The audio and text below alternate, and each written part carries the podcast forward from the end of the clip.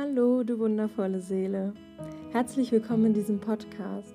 Strunz ehrlich steht für Offenheit, Mut und Tiefgang in Bezug auf die psychische Gesundheit. Bitte achte beim Hören gut auf dich, denn einige Inhalte können auch deine Gefühlswelt auf den Kopf stellen. Ich wünsche dir einen inspirierten Verstand und ein warmes Herz beim Anhören.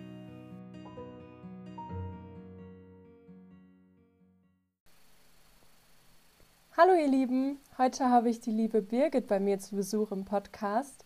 Birgit ist Trauerbegleiterin und systemischer Coach und ich bin sehr, sehr gespannt auf dieses Gespräch und all die Farben und Facetten, die sich so zeigen werden. Hallo erstmal von meiner Seite aus an dich, liebe Birgit. Ja, hallo meine liebe Kathi, ich freue mich unfassbar, äh, Interviewgast äh, bei dir zu sein und äh, auch unfassbar darüber, dass du dich diesen Themen widmest, die raus müssen in die Welt, damit es möglichst viele hören. Ich danke dir sehr. Wir steigen einmal mit drei Fragen ein, damit die Zuhörerinnen und Zuhörer dich auch ein bisschen besser noch kennenlernen. Und zwar erzähl doch gerne mal, was deine drei größten Stärken sind. Oh, da erwischst du mich ja gleich auf dem linken Fuß. Okay, ganz spontan, meine drei größten Stärken. ähm, das ist ja das, was wir am schlechtesten können, aber ich bin natürlich ein bisschen geübt mittlerweile da drin.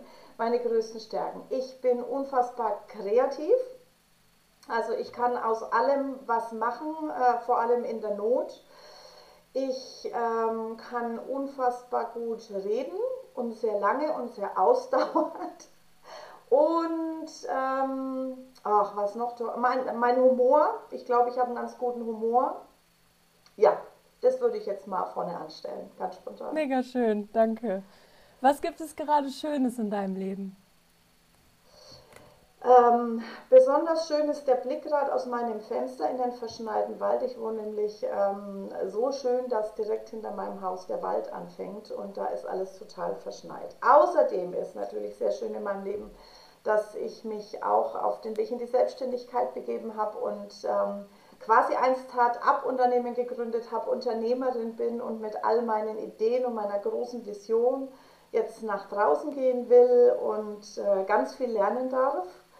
Und ähm, ja, und äh, was, was äh, vor allem schön ist, ist, dass ich merke, wie dankbar ich bin jeden Tag für so viele Augenblicke in meinem Leben.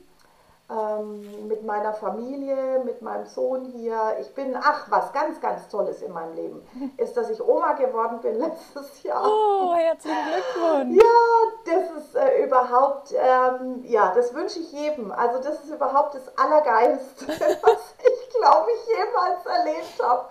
Das dürfen wir jetzt nicht so laut sagen, weil Kinder kriegen ist auch schon wahnsinnig toll. Aber Oma werden ist wirklich äh, die Krönung. Das ist absolut die Krönung. Oh, das klingt toll. Dankeschön fürs Teilen. Du hast schon so viel in diesen paar Worten oder Sätzen angesprochen. Ich bin ganz gespannt, was wir noch so besprechen werden. Erzähl doch mal aus deiner Perspektive so ein bisschen, was deine Intention für dieses Gespräch ist, was du gerne besprechen möchtest, was dir auf dem Herzen liegt. Also, meine Intention ist natürlich, äh, wie, wie, bei wahrscheinlich allen, die Intentionen in die Welt bringen wollen, ähm, ganz eng mit meinem Leben verknüpft. Ich bin äh, von Kind auf sehr früh traumatisiert durch ähm, äh, Verlusterfahrungen in unserer Familie und es hat wahnsinnig viele Jahre und unfassbar viele Therapien gebraucht und dann noch ganz viel mehr, damit ich heute anfange, und ich bin jetzt 55, gesund damit umzugehen und zu heilen, zu heilen, zu heilen. Und ich merke halt, dass dieses Thema und mein Lieblingsthema ist halt alles, was mit Abschied und Trauer zu tun hat. Ähm, wobei Abschied und Trauer jetzt nicht unbedingt nur mit dem Tod verknüpft sind. Also Abschied und Trauer passiert ja viel tausend Mal in unserem Leben. Und äh, meine Intention ist eben, dass wir das äh, viel bewusster wieder leben sollten. Ähm, ja, weil da drin ganz viele Chancen liegen, uns selbst, unsere Stärken, unsere Ressourcen zu erkennen. Und das ist einfach ein Thema, was wir im Alltag überhaupt nicht am Schirm haben. Ganz oft drüber plätschern, es nicht wahrnehmen, verdrängen, äh, uns nicht damit beschäftigen wollen. Und wenn dann wirklich mal ein großer Abschied kommt, im Sinne von, es ist wirklich mal der Fall, dass ein äh, geliebter Mensch in unserem Umfeld stirbt, dann sind viele massiv überfordert, weil sie sich damit noch nie auseinandergesetzt haben und gar nicht wissen, was alles in ihnen an, an Stärke und an Ressourcen ist, um mit diesem Trauer und mit diesem Verlust umzugehen. Und deswegen ist meine Intention, überall so viel wie möglich von meinen Erfahrungen, von meinem Wissen in die Welt zu bringen, ähm, weil uns das als Mensch unfassbar weiterbringt, weil wir einfach nur profitieren. Ich sage immer, Trauer ist der beste Coach, Abschied nehmen ist der beste Coach für uns.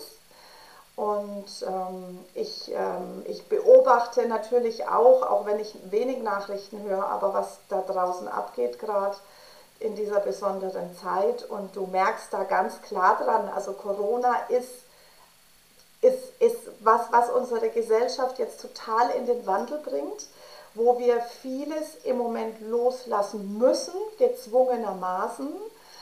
Ähm, und du merkst total, wie die Leute durchdrehen. Also ich habe vor einiger Zeit mal einen Artikel geschrieben, wo ich das so verglichen habe, so die Trauerphasen, auch wenn ich nicht der größte Fan von Trauerphasen bin, aber ähm, es, es zeigt doch genau, was die Leute jetzt so von sich geben, was sie erleben, wie sie sich verhalten.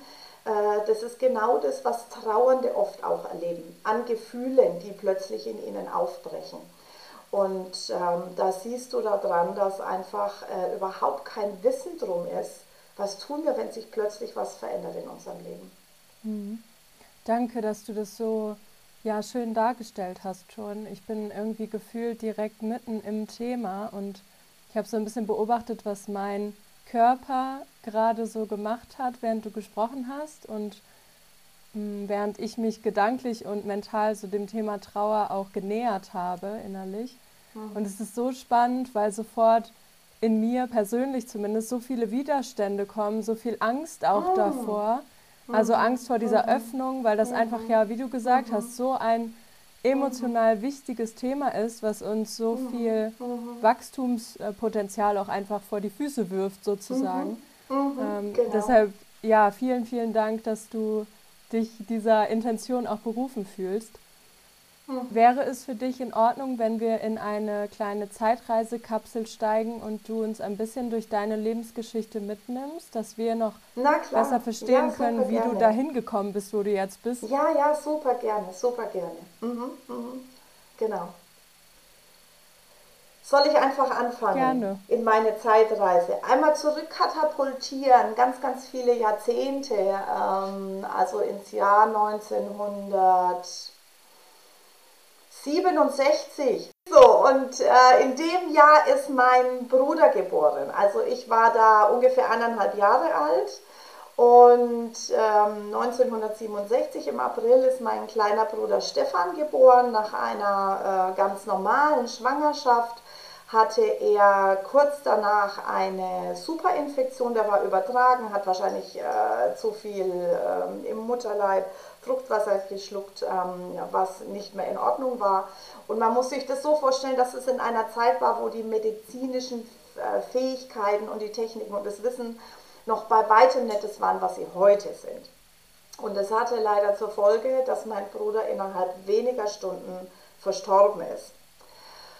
Und ähm, das, was dann passiert ist, war halt ähm, völlig normal zu dieser Zeit. Es gab keine ähm, Trauerbegleiter, es gab keine Sternenkinderbegräbnisse, also viele Dinge, die wir eigentlich heute wirklich schon im positiven Sinne haben, um Eltern aufzufangen. Kein Mensch hat Fotos gemacht oder irgendwas. Nein, es war genau das Gegenteil. Meine Mutter wurde ruhig gestellt, sediert das Kind wurde notgetauft. Äh, meine Mutter wollte nie, dass er Stefan heißt. Das hat dann irgendeine Krankenschwester übernommen, weil alles ganz, ganz, ganz, ganz schnell gehen musste. Äh, sie war bei keiner Beerdigung dabei. Sie ist nie mehr an das Grab gekommen und ähm, und ähm, also das war so der Ursprung. Also das war damals normal, muss man sagen. Also es war einfach normal. ähm, man hat es versucht, möglichst schnell irgendwie wegzumachen einfach. Mhm. So, und was dann passiert ist in unserer Familie ist, also ähm, ich kann das heute noch wirklich ähm, äh, emotional fühlen, dass du bist ja als Kind mit eineinhalb Jahren noch nicht im Verstand, aber äh, total im Gefühl. Du reagierst total, du nimmst alles wahr und du fühlst immens viel. Und man muss sich das so vorstellen, man freut sich mit seinen Eltern neun Monate auf dieses Kind. Also diese Freude nimmst du monatelang wahr dann gehen die Eltern ins Krankenhaus, kommen zurück und, und es ist so ein extremer Cut, ich kriege Gänsehaut, wenn ich daran denke. Und alles, was dann kommt, ist Leere. Also das ist so, so ein extremer Bruch in der Gefühlswelt. Also es war nur Leere, Kälte und vor allem Sprachlosigkeit. Und weil es meine Eltern nicht besser wussten, ist es einfach totgeschwiegen worden, jahrzehntelang. Also ich kann mich wirklich überhaupt nicht erinnern, dass ähm, man bewusst irgendwie auch nur eine Sekunde mit diesem Tod umgegangen ist. Ich weiß, dass ich 35 Jahre alt war. Ich mache jetzt mal so einen Zeitsprung. Ungefähr Mitte 30 habe ich im Kinderhospiz hier vor Ort, hier in Olpe gearbeitet. Über sieben Jahre war ich da. Das war auch so ein unbewusster ähm, Mhm. Ähm, einer dieser vielen unbewussten Dinge, die in meinem Leben dann passiert sind, dass ich unbedingt in diesem Kinderhospiz arbeiten wollte und habe dann eine Ausbildung zur Trauerbegleiterin gemacht, wo du sehr viel Biografiearbeit machst, weil kein Trauerbegleiter wird plötzlich einfach so Trauerbegleiter. Es liegt immer darunter was. Und da habe ich erst festgestellt, dass äh, kein Mensch in unserer Familie über diesen verstorbenen Bruder redet und das Beste ist ja noch, dass äh, ungefähr ein Jahr später, ich kann es gar nicht genau datieren, ich hatte noch einen Stiefbruder aus der ersten Ehe meines Vaters, äh, der schon erwachsen war. Und der ist ungefähr ein Jahr später mit 18 Jahren an einem Autounfall verunglückt tödlich. Nach drei Monaten Koma verstorben, also zwei verstorbene Brüder. Und ähm, ich hatte nie das Gefühl, jahrzehntelang, dass ich überhaupt Brüder habe. Also so, so ganz dubios irgendwie im Hintergrund. Aber ich habe immer gesagt, ja, ich habe eine Schwester, Punkt. Mhm. Und ich war Mitte 30, als ich angefangen habe zu sagen, ähm, wir waren vier Kinder und ich habe zwei verstorbene Brüder. Also das war eine richtige Überwindung. So. Also Totschweigen, Totschweigen, Totschweigen. So, und was passiert ist äh, in meinem Leben, weil auch, also das ist halt das, was ich heute alles weiß. Du nimmst als Kind alles wahr, alles wahr. Also jede feinste Nuance an Emotionalität in deiner Familie, an Verlust, an, auch an Tabu. Du nimmst als Kind wahr, bitte niemals über dieses Thema reden. Ich wusste, ich darf das niemals ansprechen, niemals. Also ich weiß, ich habe das einmal gemacht als erwachsene Frau meine Mama danach gefragt. Die ist noch Jahrzehnte danach so in Tränen ausgebrochen, dass ich gedacht habe, oh Gott, du kannst es nie mehr ansprechen. Es geht einfach nicht. Ja, und was passiert ist, dass letztendlich durch diese ganzen verschütteten Emotionen, durch dieses ständige Runterdrücken wir alle krank geworden sind. Alle. Also ich habe dann noch eine Schwester bekommen. Meine Schwester, äh, meine Mutter hatte auch noch viele Fehlgeburten. Äh, wir sind alle psychisch krank in dieser Familie geworden, alle.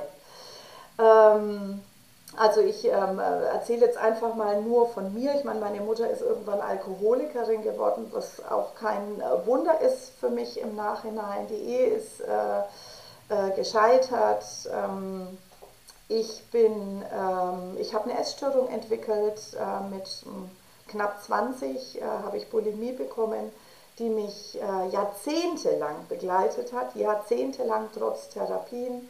Ähm, ich habe Depressionen bekommen, ich war in toxischen Beziehungen, ähm, ich habe das alles, also so vieles nicht verstanden und ich muss ganz ehrlich sagen, ich habe meine erste Therapie mit 28 gemacht, ich war mit 14 schon in der Drogenberatungsstelle, um mir Hilfe zu holen damit ich irgendwie zu Hause überlebe in diesem Alkoholhaushalt.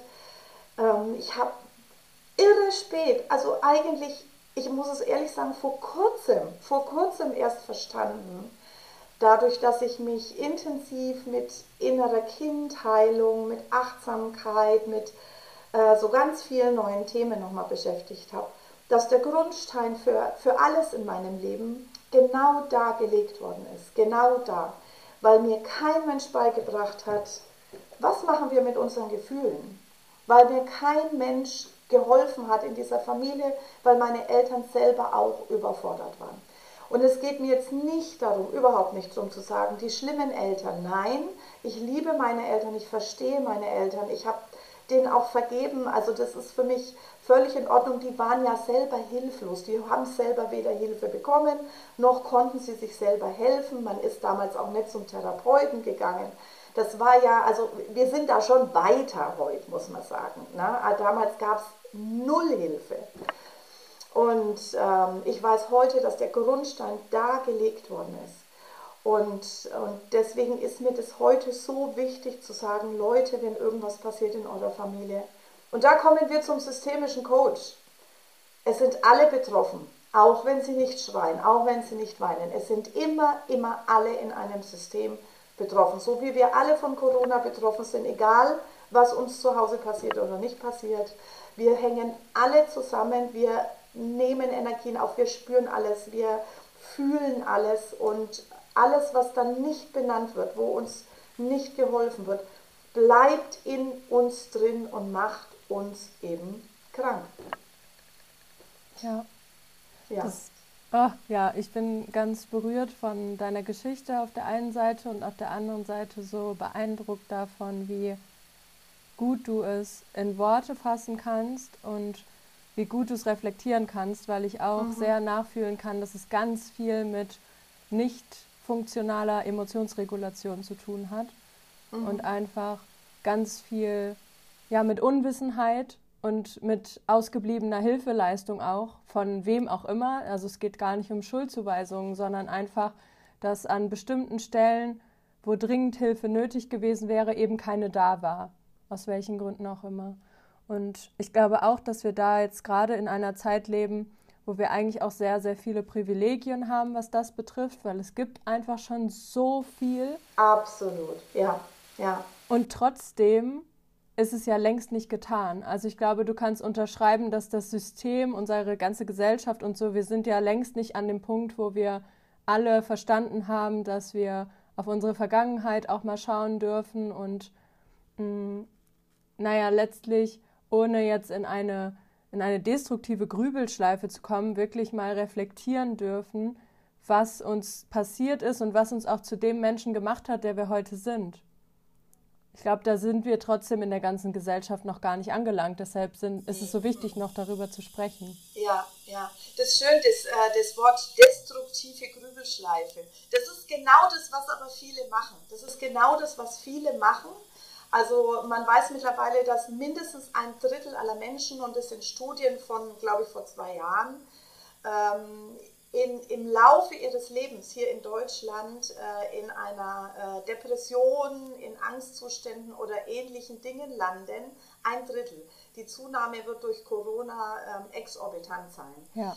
Ähm, und das ist genau das, was wir nicht machen brauchen, ist destruktive Grübeleien oder uns verurteilen für irgendwas oder schimpfen auf die Vergangenheit. Ähm, also dieses ganze Rumopfern, sagt man ja heute auch so schön. Also, na, also das ist äh, ja. genau, also ich sehe mich null als Opfer meiner Vergangenheit, obwohl ja. ich das auch äh, kenne. Also ich habe das lange gemacht.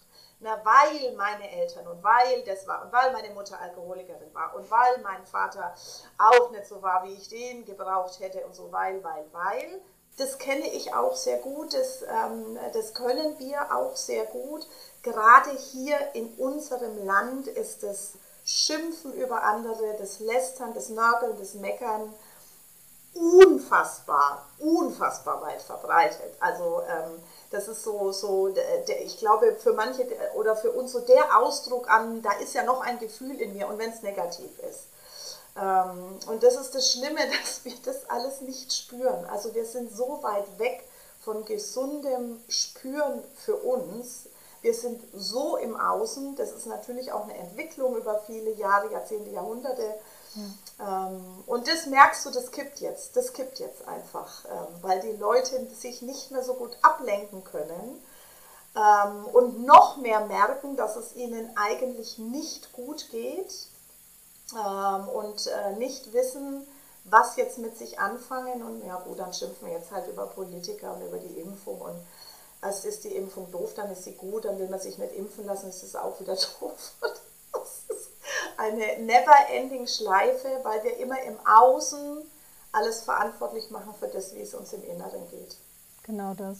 Wir halten uns einfach beschäftigt im Geist, damit wir mhm. nicht in Kontakt gehen mit den ganzen Emotionen, die da sind. Mhm. Ich glaube, mhm. das ist schon so ein großes gesellschaftliches Thema, was äh, mhm. also wofür wir auch heute keine Lösung finden werden in diesem Gespräch, aber, aber ähm, zumindest können wir ein paar Ideen reingeben vielleicht.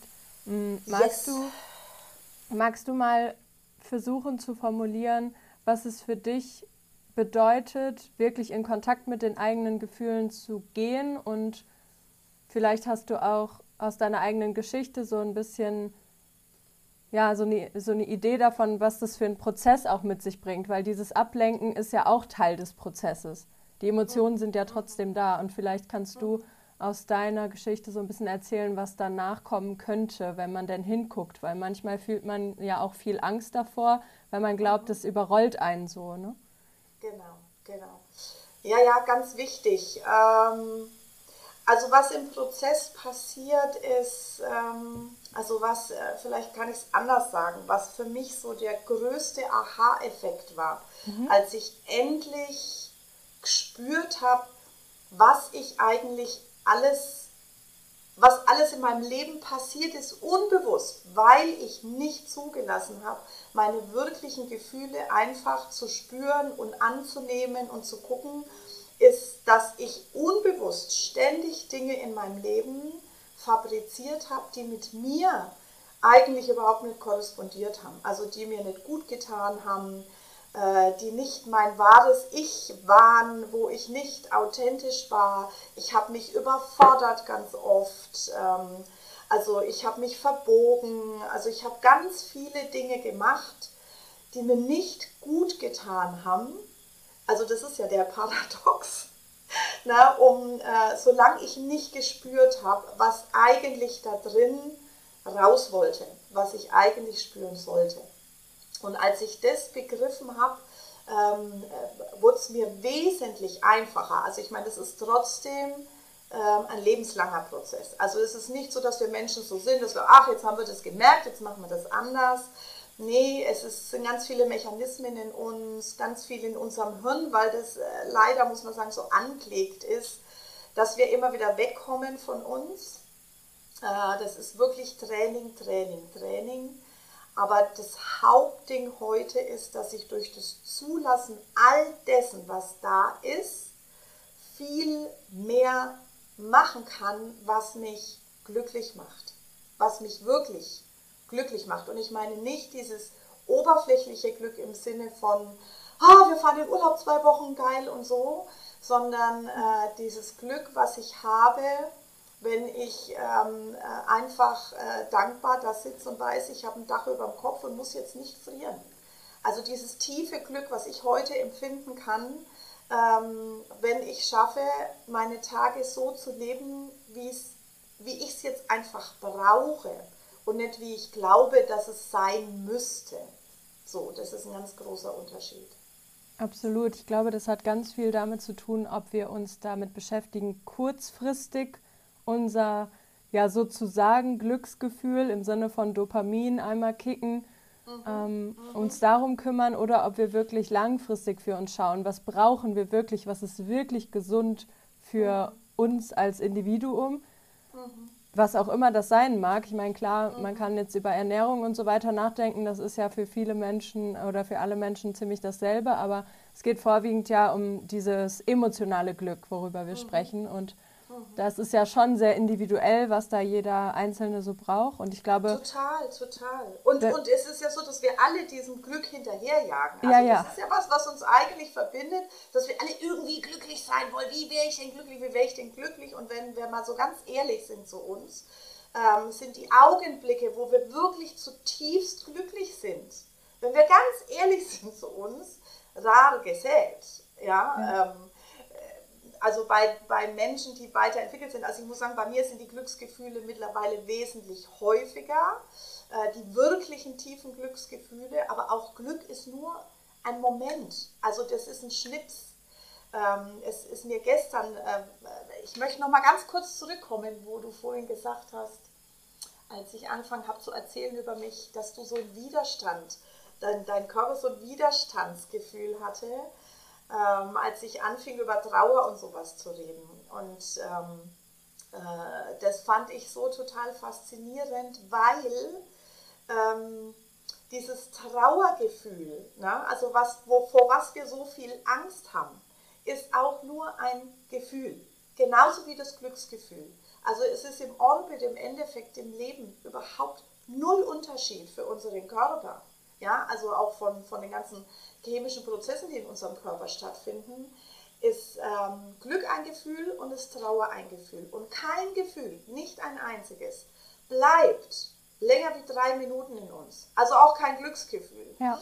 Ähm, das ist ein bisschen ernüchternd zu wissen, oh, nur drei Minuten. Also ne, manchmal zu überlegen, wie viel Anstrengung äh, wir für irgendwas im Außen machen, für drei Minuten Glücksgefühl. Aber die gute Nachricht ist ja auch ein Trauergefühl bleibt nicht länger wie drei Minuten. Drei Minuten. Äh, wenn wir es nicht festhalten, wenn wir es einfach fließen lassen. So, das Gefühl. Weil Gefühle wollen gefühlt werden. So, ja. die wollen einfach nur gefühlt ja, werden. Ja. ja, nicht besprochen, nicht weggearbeitet, nicht abgelenkt. Die wollen, dass wir sie fühlen und dann können sie wieder gehen. Wenn wir sie nicht fühlen, bleiben sie in uns. Sie bleiben, bleiben, bleiben. Das ist richtig schön, weil du ja, vor, vorwiegend auch ziemlich exakt die Worte benutzt, die ich sehr gerne dafür verwende und die sich für mich sehr stimmig anfühlen. Aber mhm. bleiben wir doch mal bei diesem Paradoxon, dass wir sie einfach nur fühlen müssten. einfach, ich mach doch mal. ja, genau. Fühl doch einfach mal, was da so ist. Erzähl doch mal, warum uns Menschen das so schwer fällt. Oh ja, das hat tausend Gründe. Mhm. Das hat ähm, auch diese Gründe liegen. Ähm, da ist der Wurm halt leider auch sehr früh begraben. In einer Kindheit und in einer Erziehung, wo wir nicht beigebracht bekommen, wo wir nicht ermuntert werden, einfach zu fühlen. Also da geht es nämlich los, dass wir auch da noch in einer Gesellschaft leben, die äh, unbewusst, also das ist wirklich überhaupt also mir liegt es wirklich total fern, da jetzt irgendwelche Eltern äh, zu beschuldigen oder so. Darum geht es gar nicht. Also das ist ein gesellschaftliches, äh, lange gewachsenes, kulturelles Phänomen. Ähm, und wir haben jetzt heute erst den Luxus, da überhaupt mal drauf zu schauen. Ja, warum sind wir eigentlich, wie wir sind? Also es ist wirklich ein Riesenluxus. Ja. Und das sind alles total unbewusste Prozesse. Wir leben zu 95, 98 Prozent im Unterbewusstsein. Wir wissen gar nicht, warum wir die Dinge machen. Und da können wir eben heute so ein bisschen drauf schauen. Und äh, was eben ist, dass äh, kind, mit Kindern schon nicht, also denen wird beigebracht, mit Messer und Gabel zu essen und zu laufen und Töne von sich zu geben und ähm, äh, wie man gerade sitzt und dass man das Essen nicht stopft oder irgendwelche Dinge. Äh, das ist uns allen bewusst. Aber ihnen wird nicht beigebracht, das setzen wir irgendwie anscheinend so voraus, ich habe keine Ahnung, dass man fühle, Gefühle auch, dass man da ein, eine Hilfestellung braucht. So, und wenn jetzt Eltern auch sich noch nie mit dem Thema auseinandergesetzt haben, dann ist ihnen das natürlich nicht bewusst. So, und was dann passiert, ist, dass da ganz viel Stigmatisierung, ganz viele Grenzen schon gesetzt werden. Also so Sätze, die gibt es immer noch, die sind immer noch in den Köpfen wie äh, ein Indianer kennt keinen Schmerz und das ist doch nicht so schlimm und das pusten wir jetzt einfach weg und jetzt reiß dich doch zusammen. Na, also ich, da kennen wir alle genügend Sätze, wenn wir eben äh, klein sind, egal wie alt, wo Menschen, denen wir vertrauen, von denen wir auch abhängig sind, das dürfen wir ja nie vergessen, als Kind ist man absolut abhängig. Es geht für ein Kind rein vom archaischen Unterbewusstsein um, um, äh, um, um wie soll ich das sagen? Also ums Überleben im Endeffekt. Also als Kind machst du ja alles, um bei diesen Eltern irgendwie zu bleiben, weil du sonst verhungerst, erfrierst und stirbst. Ja. ja, also aus diesem Antrieb heraus sind Kinder unfassbar loyal und machen alles, was Eltern ihnen sagen und egal wie sie sagen.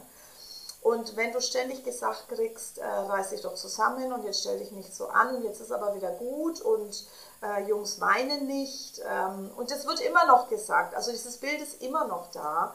Ähm, ja, dann weinen Jungs eben nicht mehr.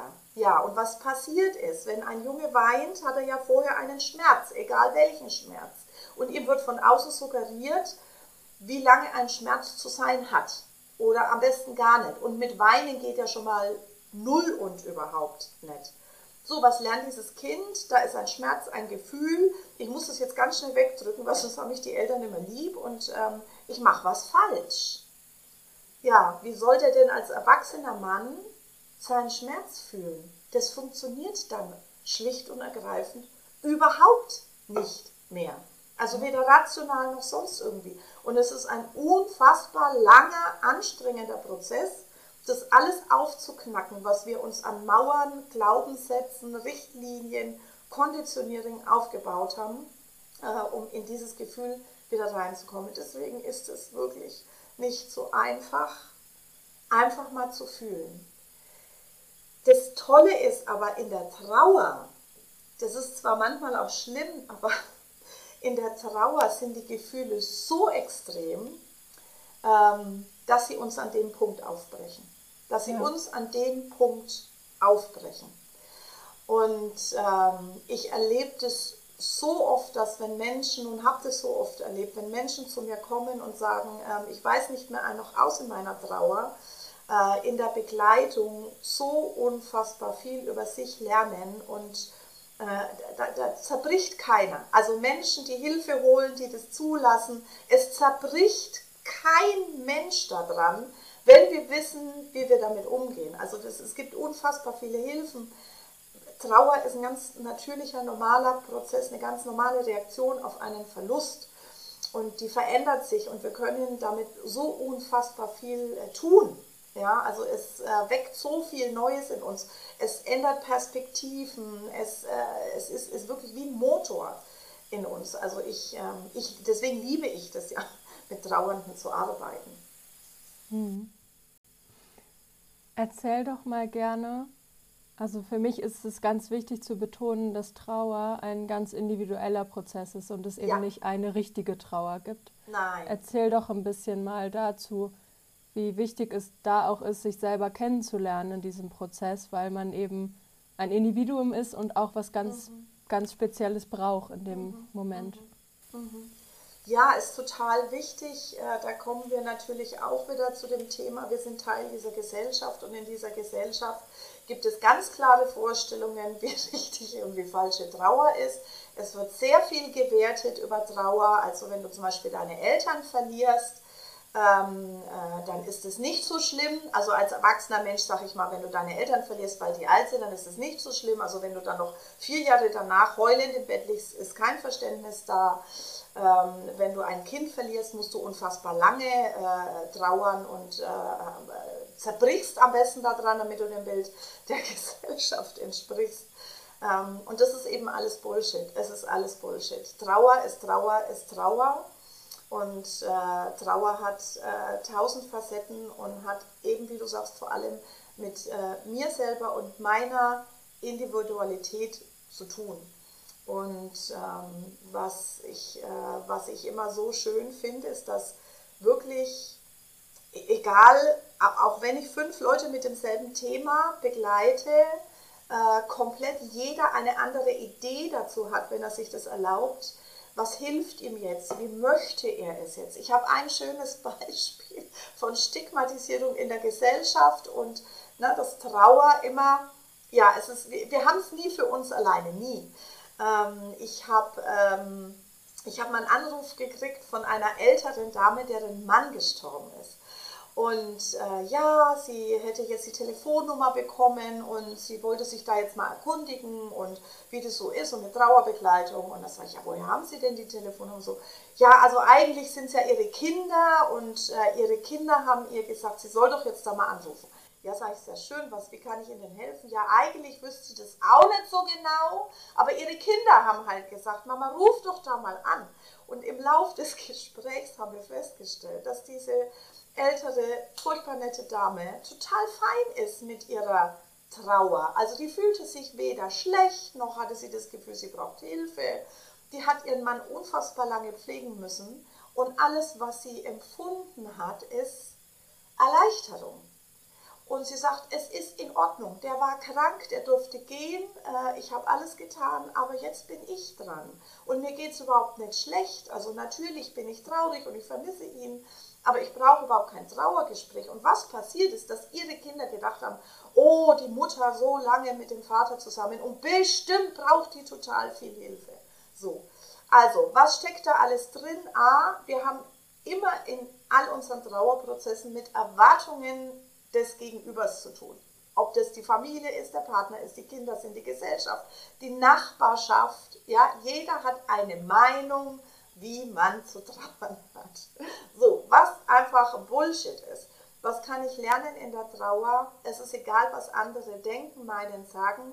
Ich trauere so, wie ich das möchte. Nur ich alleine weiß, wie es sich anfühlt. Kein Mensch sonst. Nur ich alleine darf jetzt lernen, was tut mir gut, einem anderen tut was anders gut. Ja, deswegen ist es auch alles mit den Trauerphasen und vielen Dingen für mich immer etwas grenzwertig. Es ist, es ist niemals ein linearer Prozess. Niemals, niemals. Und, ähm, und da kann ich eben ganz viel lernen, mich abzugrenzen, mich kennenzulernen, hinzuspüren, mir zu erlauben, ähm, auch mal anders drüber nachzudenken, mir zu erlauben, Dinge zu tun, vielleicht, die ich vorher nie gemacht habe, mir zu erlauben, wirklich sehr viel authentischer und individueller den nächsten Step ins Leben zu tun. Und das ist so elementar und da ist auch so viel, obwohl wir so viele Bücher mittlerweile darüber haben und alles, es ist immer noch so, dass die Leute einfach sich nicht damit beschäftigen, bis es passiert. Ja. Oder Klassiker auch, ich beschäftige mich damit, damit es mich nicht so hart trifft. Was natürlich auch ähm, Kappes ist. Ja. Weil wir das nie wissen, wie uns etwas betrifft. Wir können es nicht vorwegnehmen. Was uns natürlich schon hilft, ist, dass wenn wir uns mit Trauer auseinandersetzen und deswegen auch meine Intention in die Welt zu gehen, je mehr wir wissen, über das Thema Gefühle. Trauer ist ein Gefühl. Trauer zerbricht mich nicht. Äh, es gibt ganz viele Hilfen, was hilft, dass die Trauer heilsam in mir sein kann. Je mehr wir darüber wissen, das ist wie über den Tod.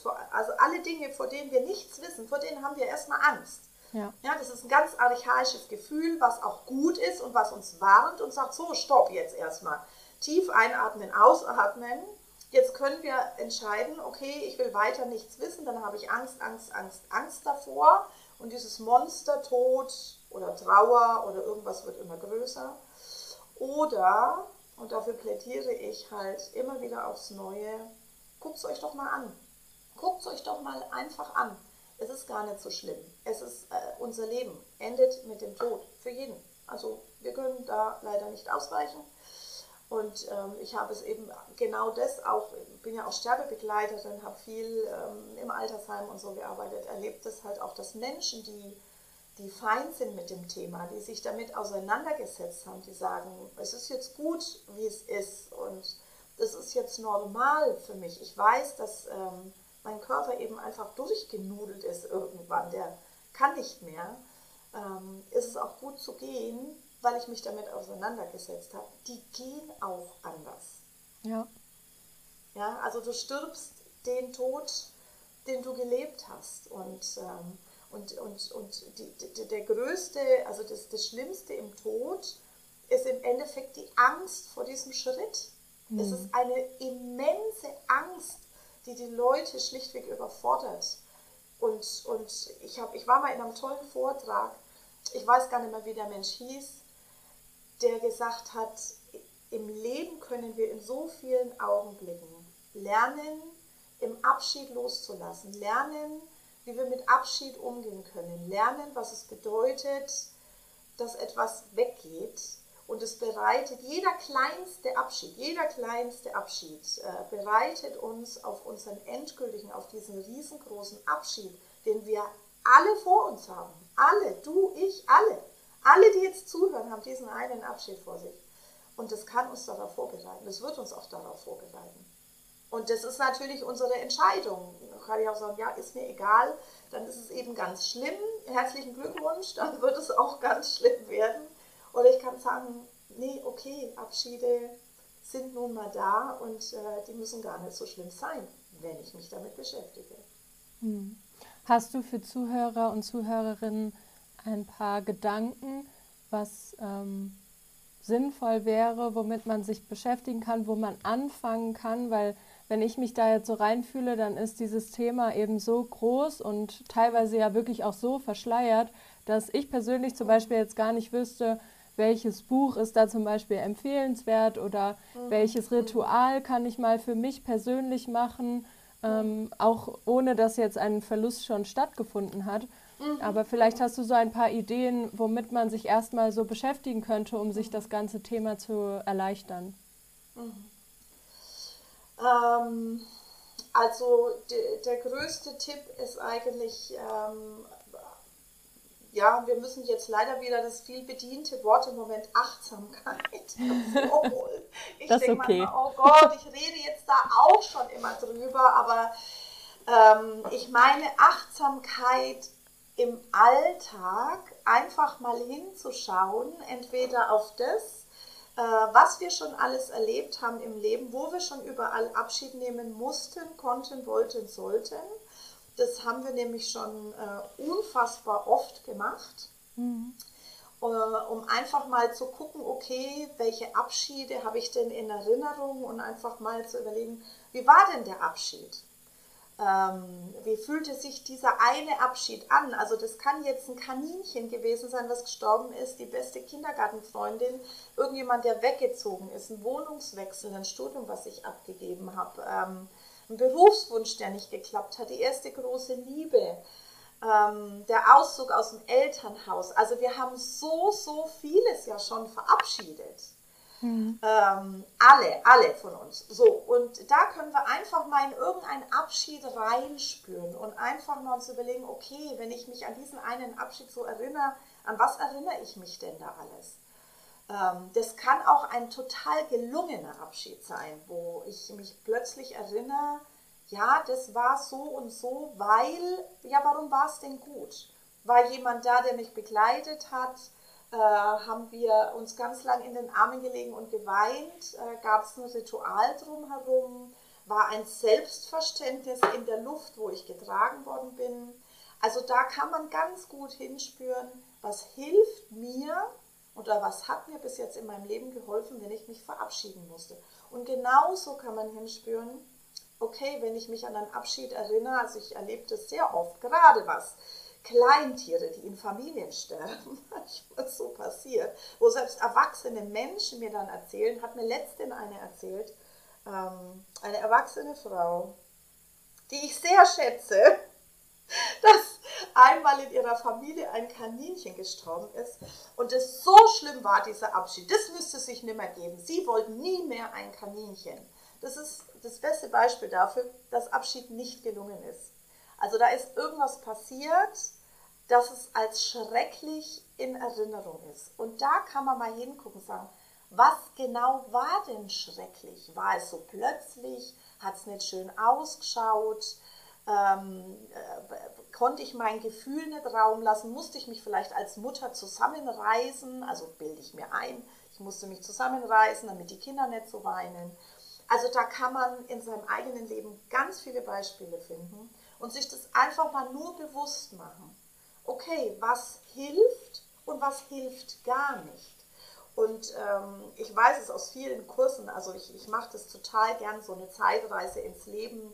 Welche großen Abschiede, welche kleinen Abschiede habe ich denn erlebt, dass die Menschen alle dann, wenn sie sich mal damit ein bisschen beschäftigen, allen was einfällt, wo sie sagen, ja, da musste ich zwar irgendwie ganz großen Bruch in meinem Leben hatte ich da, aber weil meine Eltern sich ganz viel haben einladen lassen, weil ich eine tolle Brieffreundschaft habe, weil, weil, weil, ist es in meiner Erinnerung gar nicht schlimm, obwohl man von außen denkt, oh, der musste mit fünf Jahren in eine andere Stadt ziehen, alle Freunde verloren, ne? was wir uns manchmal so alles vorstellen, mhm. was schlimm ist. Nö, das erlebt nicht jeder schlimm, weil da Hilfe da war. Und es geht einfach nur ums Bewusstmachen. Was hat mir in meinem Leben geholfen? Und es ist eine super Richtschnur. Zu gucken, okay, anscheinend hilft mir Punkt, Punkt, Punkt. Zum Beispiel, dass ich jemand habe, mit dem ich dann drüber reden kann. Oder dass ich ein Tagebuch schreibe. Oder dass ich ganz viel heulen darf. Oder dass ich in die Natur gegangen bin und unfassbar viele Wanderungen unternommen habe.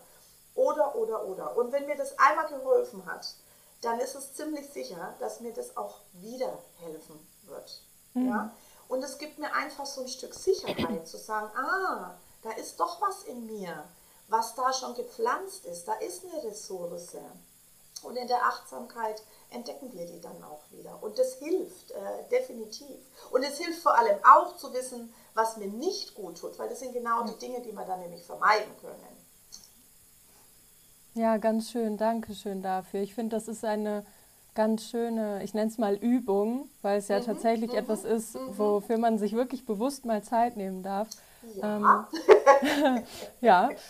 ich ähm, glaube, dass das eine ganz tolle Übung ist, weil man selber bestimmen kann, wie intensiv man die durchleben möchte. Man kann ja, ja wirklich mit ja, einem ganz kleinen Verlust erstmal anfangen, den man selber als nicht so schlimm empfunden hat. Und dann kann man sich vorarbeiten. Das finde ich ganz schön. Ja, ja, ja. Und es geht auch gar nicht darum, dass man jetzt in der, in der, in der Erinnerung dann nochmal in die Gefühle alles so eintaucht. Also das kann man auch ziemlich an der Oberfläche alles lassen. Und mhm. äh, es ist wirklich so, wenn, wenn du mit den Leuten ins Gespräch kommst, die wissen sehr schnell, was blöd gelaufen ist, ohne dass man das jetzt alles nochmal durchfühlen muss. Darum geht es nicht. Aber es bleibt immer was hängen in der Erinnerung, wo ich dann plötzlich merke, oh, das war total Mist, dass das so gelaufen ist. Ähm, na, also das, äh, das geht sehr schnell, dass man sich daran erinnert. Mhm. Ich dachte gerade auch daran, dass es für viele Menschen bestimmt ein Begleiter ist, immer mal wieder mit Verlustangst konfrontiert zu werden. Selbst wenn vielleicht gar nicht absehbar ist, dass tatsächlich jetzt ein Prozess schon in Gang gesetzt ist, wo ein Abschied absehbar ist, sage ich mal. Mhm. Aber dass einfach Verlustangst so als Begleiter mit an der Seite ist und immer mal wieder größer wird und äh, den, die eigene Gefühlswelt so einnimmt.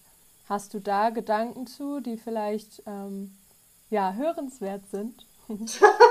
Hochspannend, Verlustängste, ja. Ich habe Angst davor, Punkt, Punkt, Punkt. Ja, ähm, ja da habe ich auch sehr viel, sehr viel dazugelernt in den letzten Jahren, weil ich glaube, das kennen wir ja alle. Wir haben alle Angst vor oh Gott, oh Gott, äh, mein Kind stirbt, der Partner stirbt, die Oma könnte zu früh gehen, ähm, äh, was passiert, wenn mein Arbeitsplatz weg ist. Also das Einzige und das Beste, was uns daran hilft, ist immer wieder uns daran zu erinnern, stopp, stopp, hier und heute am 13. Januar 2021 lebt mein Kind, lebt mein Mann, haben wir alle einen Job, ich bin gesund, du bist gesund, Punkt. Also, was wir machen ist, wenn wir mit, äh, wenn wir Verlustängste produzieren, sage ich es jetzt mal ein bisschen provokant, ist, mhm. dass wir mit unserem Verstand, der 80.000 Gedanken am Tag denkt und äh, leider auch programmiert ist, ähm, sehr viel Negatives zu konstruieren, dass wir die wirsten Fantasien und Filme kreieren über eine schreckliche Zukunft. Äh, das ist ein Automatismus in uns. Ähm, das, ähm, das ist uns leider auch, solange wir nicht achtsam sind, mit uns nicht bewusst.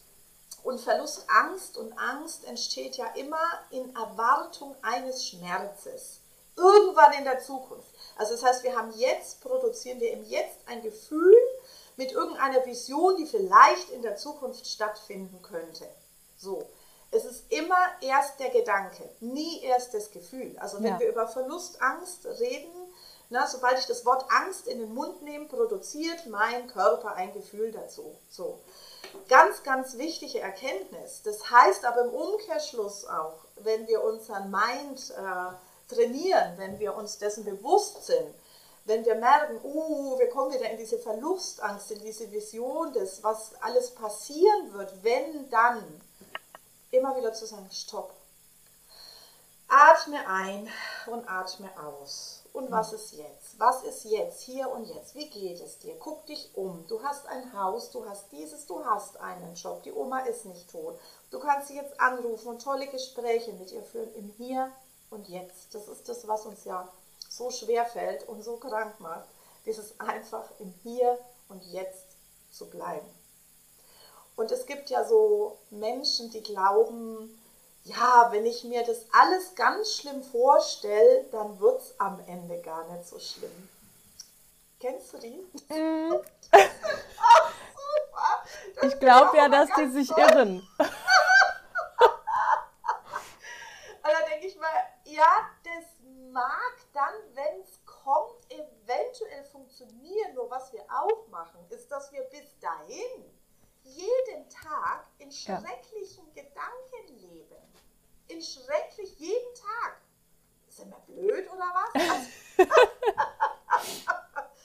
Aber gut, das kann jeder selber entscheiden. Jeder ist seines Glückes Schmied. Ähm, und, ähm, aber das ist das, was den Leuten eben oft nicht bewusst ist. Wir produzieren uns unser Elend äh, zu 99 Prozent selber.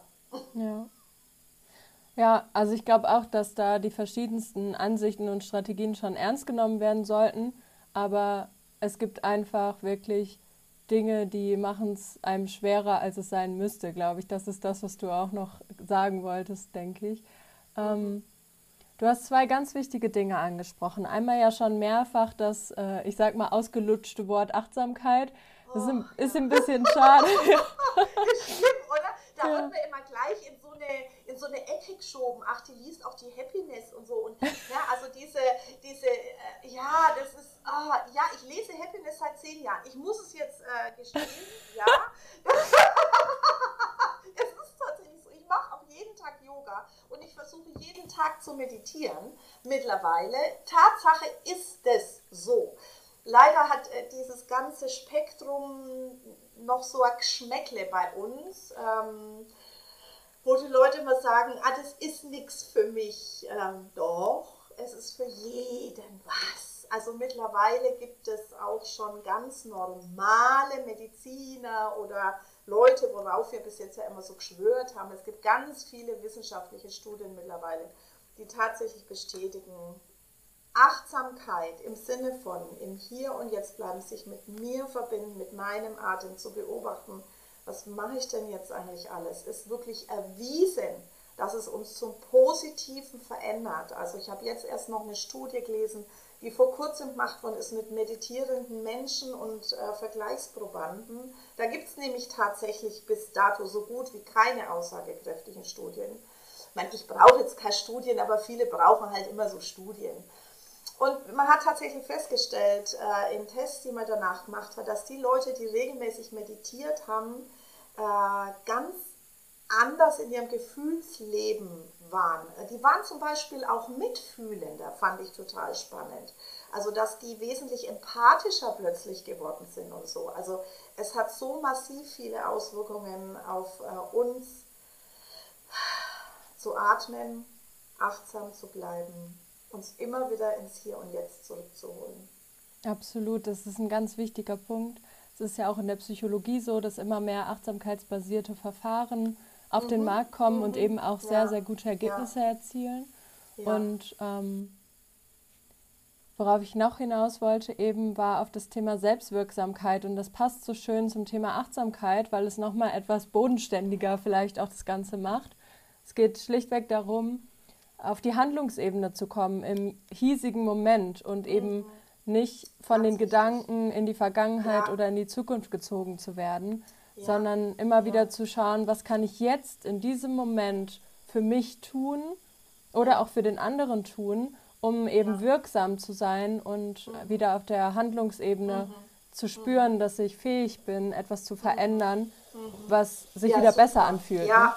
Ja, super, total wichtiger Punkt. Also auch ja in der Trauerbegleitung oder für sich selber in der in der Trauerbewältigung dieses Gefühl zu kriegen, ich bin der Herr in meinem Leben und nicht dieses Gefühl äh, bemächtigt sich meiner. Das denken die Leute ja dann oft, wenn die so tief drin sind, dass sie nur noch aus Trauer bestehen und völlig handlungsunfähig sind. Und dann wird alles noch schlimmer. Und das ist ein ganz, ganz wichtiger Punkt, dass wir lernen dürfen, dass wir immer was in der Hand haben. Immer. Immer können wir uns selber da rausholen. Immer. Manchmal dauert es halt ein wenig. Und es ist gut, auch sich Begleitung natürlich zu holen und es auszusprechen und zu reflektieren und und und. Aber wir haben ganz viel an Ressourcen wirklich in uns. Mhm. Und der Vielleicht. Atem ist einer der größten Ressourcen. Ja, absolut. Vielleicht ist das auch ein bisschen diese Grenze zum Pathologischen. Also letztlich, wenn wir uns so ohnmächtig fühlen, dass wir es nicht mehr schaffen, in die Selbstwirksamkeit und auf die Handlungsebene zu kommen, dass dann wirklich dieser Moment passiert, wo vielleicht sogar Trauer etwas Pathologisches bekommt, weil sich zum Beispiel eine Depression darüber lagert oder ähnliches. Vielleicht magst du dazu ja noch mal etwas erzählen, weil du auch gesagt hast, dass du in deiner eigenen Geschichte eben viel diesem Monster der Depression begegnet mhm. bist. Mhm. Ja, auch äh, super an, äh, wichtig, super wichtig. Ähm, es wird ja in unserer Gesellschaft äh, Trauer ganz schnell mit Depression so zusammengeschoben. Also wenn die Leute nicht schnell genug wieder fröhlich sind, haben sie eine Depression. Nein. Mhm. Also Trauer ist ein Gefühl, und wenn es nicht gefühlt werden kann, wie in meinem Fall als kleines Kind, durfte ich nicht trauern. Äh, also ich habe zum Beispiel ähm, dann ganz schnell Mechanismen entwickelt, als meine Eltern so traurig waren ähm, und ich ja eigentlich Angst um mein eigenes Überleben habe, habe ich ganz schnell Mechanismen ähm, entwickelt, unbewusst, äh, um ein fröhliches Kind zu sein, ein liebes Kind zu sein, damit sie nicht wegen mir auch noch trauriger sind. Ja. Da geht es um existenzielle Überlebensängste. So, also ich habe alle Gefühle, die mit Trauer waren, weggedrückt als Kind. So, und dann erst wird es pathologisch, wenn wir diese Trauer wegdrücken, wenn wir alles Mögliche tun, um sie nicht zu fühlen. Also ich wusste es halt nicht besser und es hat sehr lange bei mir gedauert, bis ich das äh, begriffen habe. Äh, und dann wird es irgendwann pathologisch, weil du dich abschneidest irgendwann von dir. Und ähm, Depression kommt ja aus dem Lateinischen. Ich finde es immer sehr, sehr eindrücklich. Äh, depressere ist das, äh, ist das Verb dazu und das heißt runterdrücken. So, in der Depression passiert nichts anderes, als dass du über Jahre und Jahrzehnte alle Gefühle runterdrückst. Und äh, das Ding ist, die verschwinden halt nicht. Die verschwinden nicht. Also die lösen sich nicht in Luft aus, indem du sie runterdrückst, runterschluckst und tief in dir vergräbst. Was aber passiert ist, dass du irgendwann so einen Klops in dir hast, dass du auch keine positiven Gefühle mehr erlebst. Also du ja. fühlst irgendwann gar nichts mehr, weil du voll bist mit all den Trauergefühlen oder was eben, das ist auch Wut, alles Mögliche ist da drin. Äh, was nicht gefühlt werden kann. Und dann, dann kommt die Depression. Dann kommt nämlich dieser Punkt, wo du wie ein Zombie durch die Gegend läufst und gar nichts mehr fühlst. Also weder Freude noch Wut noch gar nichts mehr. Und wenn du diese Gefühle nicht mehr fühlst, weißt du auch nicht mehr, was du tun sollst. Weil sie sind, sie sind wirklich der Leitfaden durch unser Leben. Wenn wir Wut auf etwas haben, wissen wir, okay, das brauche ich jetzt nicht mehr. Wenn wir das nicht mehr fühlen, wissen wir nicht, was wir noch brauchen. Wenn wir uns an etwas zutiefst erfreuen, wissen wir, oh, wenn ich das in mein Leben öfter einlade, dann geht es mir gut, dann geht es an dem Pfad weiter. So, Gefühle sind absolutes Ampelsystem, überlebenswichtiges, geiles Ampelsystem. Und wenn wir das ständig wegdrücken, dann äh, laufen wir wie Roboter rum. Und dann passiert eben das, dass äh, wir depressiv werden, weil wir gar nichts mehr fühlen, dass wir, wie ich zum Beispiel eine Essstörung entwickeln, weil ich nichts rauslassen konnte, musste ich es halt auskotzen, auf Deutsch gesagt. Mhm. Ja, ähm, das brauche ich Gott sei Dank nicht mehr, aber ähm, das passiert dann halt alles dadurch. Und deswegen ist Trauer erst dann, also Trauer an sich ist niemals pathologisch. Niemals ist Trauer pathologisch. Aber ein Mensch kann krank werden, wenn er seine Trauer nicht heilsam betrauert. Mhm. Dann kommt irgendwann was anderes. Also entweder wird er, wird er körperlich krank, also ganz viele somatische Erkrankungen wie Migräne, Rücken, ähm, Herzinfarkt, äh, Magengeschichten, Darmgeschichten äh, passieren aufgrund nicht gelebter Trauer. Und ähm, dann kommen wir in die Pathologie, weil ja. alle Gefühle, die wir nicht rauslassen, legen sich irgendwann auf unsere Organe. Also das ist, das ist eben der ganzheitliche Ansatz, den viele mittlerweile Gott sei Dank oder immer mehr, lange noch nicht genug verfolgen. Ähm, also es gibt für mich keine pathologische Trauer. Keine. Gibt es nicht. Außer, also wie gesagt, nur wenn Trauer nicht gelebt, nicht gefühlt, nicht reflektiert, nicht beweint äh, werden darf, dann werden wir krank. Aber eine Trauer ist nicht pathologisch. Ja, ganz wichtiger Punkt. Danke, dass du das nochmal so gut aufgeführt hast. Du hast ja auch nochmal deine Essstörung von damals angesprochen mhm. und mhm. so ein mhm. bisschen die Symbolik dahinter angeschnitten. Mhm. mhm. mhm. Magst du uns nochmal mit in diesen Prozess nehmen und dazu noch was erzählen? Ja, spannender Prozess. Also ich, ich mache da auch eine, eine Zeitkapsel ähm, vom, vom Anfang bis zum Ende, weil für mich gibt es tatsächlich ein Ende in dieser mhm. Geschichte. Mhm. Ähm, und es hat angefangen ähm, bei mir eigentlich relativ untypisch spät, also ich war schon äh, am Studieren, okay. Ähm, hat es angefangen. Bei vielen fängt es ja schon viel früher an. Ähm, wobei diese, diese bulimische Geschichte hat dann erst angefangen. Ich habe mit äh, 13 oder 14 Jahren meine erste Diät gemacht. Ähm, also die Essstörung in dem Sinne hat schon viel, viel früher angefangen. Ähm, und für mich war halt der Ausdruck ähm, dessen, was ich bin, sehr auf mein Äußeres reduziert. Weil ähm, ich als Kind gelernt habe, dass mich mein Vater oder meine Eltern dann wahrnehmen, das kam halt eben auch alles aus dieser Ursprungsgeschichte, wenn ich besonders nett und lieb, das ist das eine, und wenn ich besonders hübsch war. Also das fanden die immer ganz toll. Also es gibt so Fotos von mir, ähm, wo ich so Blumenkind auf einer Hochzeit war. Vielleicht war ich da vier Jahre alt ähm, mit langen Handschuhen und tupierten Haaren und also wie man sie heute sieht, aus so amerikanischen ähm, Kindermodel-Geschichten manchmal. Ne? Also total krass. Aber da habe ich halt gemerkt, oh, das macht meine Eltern glücklich, mhm. ja, wenn ich irgendwie hübsch bin. So, was habe ich entwickelt? Eine pausenlose Auseinandersetzung mit meinen Äußerlichkeiten.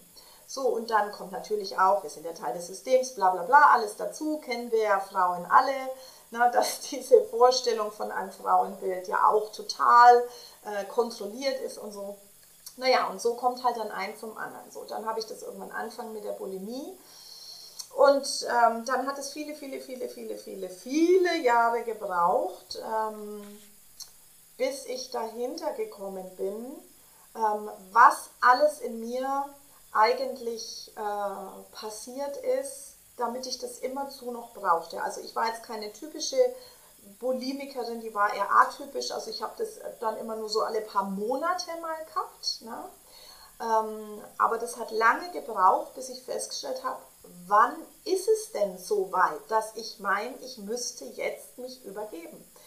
Ähm, und es war dann irgendwann, und da war ich schon, also da hatte ich schon mein zweites Kind, ähm, habe ich irgendwann festgestellt, ja, wenn, wenn das fast bei mir zum Überlaufen kommt, im wahrsten Sinne des Wortes. Also da hatte ich plötzlich einen unfassbaren Druck in mir, aber das hat wirklich irre lang gedauert, bis ich das wahrgenommen habe, das Gefühl in mir. Und dann konnte ich natürlich immer besser hinschauen und konnte gucken, okay, woher kommt denn der Druck? Wann wird es dir denn zu viel? Weil was ich natürlich auch gelernt habe als Kind, ist mich immer zurückzunehmen, meine eigenen Grenzen niemals wahrzunehmen. Weil mhm. ich habe ja immer nur geschaut, die Eltern, die Eltern, den Eltern muss es gut gehen, was muss ich machen? Dann kam meine Schwester, die war so ein Sorgenkind, da muss ich mich um die noch ewig, ewig lange kümmern, in Anführungszeichen. Und ich habe meine eigenen Grenzen ähm, überhaupt nie wahrgenommen. Also null, null bin ständig über meine eigenen Grenzen gegangen, habe mich ständig in Situationen manövriert, wo man meine Grenzen überlatscht hat, weil ich es einfach nicht gespürt habe. Ich, also wirklich null, das ist wirklich unfassbar. Und wie lange das dauert, wie lange das dauert, bis man das wahrnimmt. So, und jetzt kommt ein ganz interessanter Punkt. Letztes Jahr habe ich äh, beschlossen, ich war in einem Job, wo ich mich überhaupt nicht mehr wohlfühlte, wo ich gemerkt habe, so, ich muss jetzt endlich mein eigenes Ding hier machen. Mhm. Ähm, habe gekündigt und habe angefangen, erstmal ähm, Tabula Rasa in meinem Haus zu machen. Habe gedacht, ich muss jetzt mal wieder ausmisten. Von oben bis unten muss ich irgendwie Klärung machen. Und innere Klärung fängt bei mir immer im Außen an. So, weil ich wusste überhaupt nicht, was soll ich denn jetzt überhaupt machen? Und jetzt bist du bei 55, hast dein Job hingeschmissen, willst aber irgendwie was machen. Und in diesem Klärungsprozess habe ich säckeweise Fotos ausgemistet. Und ähm, durch dieses Ausmisten bin ich auf ganz uralte Fotos gestoßen aus meiner ersten Ehe. Und mhm. das, war, das war eine echt toxische Beziehung. Also das war auch am Anfang große Liebe, aber am Ende toxische Beziehung. Und dann habe ich gedacht, scheiße, diese Fotos hast du ja 20 Jahre nicht mehr in der Hand gehabt. Habe die alle nochmal durchgeschaut, habe die fast alle weggeschmissen. Und dann habe ich Mittag gegessen. Und auf einmal denke ich beim Essen, was ist denn? Mir ist auf einmal so komisch, mir war es kotzelend von jetzt auf nachher. Und ich rannte in die Küche und musste mich schwupps übergeben. Also mein Körper hat einfach alles wieder rausgespuckt. Und das fand ich dann grandios, weil ich habe jahrzehntelang mir natürlich als Polemikerin, um mich zu übergeben, einen Finger in den Hals stecken müssen. Und das war das erste Mal in meinem Leben, dass mein Körper signalisiert hat, das war jetzt alles zu viel. Das waren fünf Fotos zu viel angeschaut, eine halbe Stunde zu lang in der Vergangenheit gestöbert. Der hat von sich aus das alles wieder rausgespuckt. Und im nächsten Moment war mir das auch klar. Da habe ich gedacht, wie geil ist das denn? Also das ist ja, das ist toll, das ist toll. Es war und, und im nächsten Augenblick habe ich gewusst, so Birgit, das ist jetzt alles raus, das hast du ja auch alles weggeschmissen, brauchst du nie wieder. Und ich habe mir ein ganz tolles Mittagessen gekocht und äh, dir steht das Beste im Leben jetzt zu, das Allerbeste und unter anderem dieses geile Mittagessen. Habe mich an den Tisch gesetzt und habe einfach weiter gegessen und alles war gut. Und es war für mich so wirklich der mega, der mega Shot in meinem Kopf zu wissen, du bist auf dem richtigen Weg, Birgit. Du kannst deinem Körper vertrauen. Du spürst, was los ist. Er zeigt dir doch alles. Er zeigt dir alles. Und das Stück Vergangenheit habe ich ein für alle Mal losgelassen und ich bin sehr überzeugt davon, dass ich das nie mehr brauche, diesen Part in meinem Leben. Also man soll nie, nie sagen. Ne? Wir sind ja nur ja. Menschen und ich weiß nicht, was alles passiert und Rückfälle gehören dazu, aber ähm, das ist so weit weg für mich mittlerweile, das ist unfassbar. Wow. Ja. Mhm. du hast das so beeindruckend beschrieben. Meine Frage, die ich noch an dich gehabt hätte, wäre nämlich gewesen, wie du den Abschied von deiner Essstörung empfunden hast. Und den hast du gerade mit Pauken und ja. Trompeten irgendwie beschrieben. Wahnsinn. Ja, ja, ja, das war der Abschied und es war kein bewusster. Also, also im Nachhinein dann schon, also in dem Augenblick habe ich das sehr klar realisiert und schön, dass du das auch nochmal so benennst, den Abschied deiner Esssucht. Ähm, ich glaube, das Wort ist mir in dem Moment nicht gekommen, aber ich finde es gut, dass du es jetzt nochmal so benennst. Ich bin doch die Expertin für Abschied und Neugier, Mensch. Das ist das war das für sich selber auch nicht immer checkt. Also ich habe es gefühlsmäßig schon gemerkt. Ne? Ich habe wirklich ja. gedacht, das war's jetzt, Birgit. Du hast es jetzt endlich geschafft, nach über drei Jahrzehnten. Wow. Mhm. Ja. ja. Ja, und das zeigt so schön, dass Abschiede auch gefeiert werden dürfen, absolut. wenn es sich richtig anfühlt. Ne? Absolut, absolut, absolut. Ach, also Abschiede ist ja sowieso, also ich, ähm, ach, ich habe so tolle Abschiede auch in meinem Leben erlebt. Ähm, also, also weißt du, das muss ich noch erzählen. Einer meiner Lieblingsabschiede aus der letzten Zeit waren tatsächlich, ähm, als ich ähm, aus meinem letzten Job gegangen bin. Und es kam, dieser Abschied kam sehr, also nicht äh, produziert, also war, war jetzt nicht vorbereitet. Äh, viele Abschiede passieren auch wirklich äh, spontan im Leben.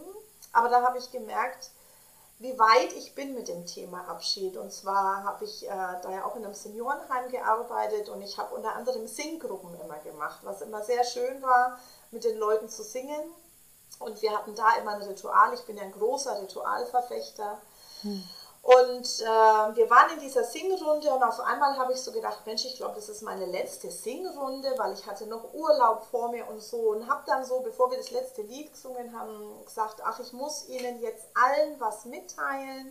Äh, zumindest denen, die es jetzt geistig noch verstanden haben. Wir hatten eine sehr gemischte Gruppe, auch viele demente Menschen.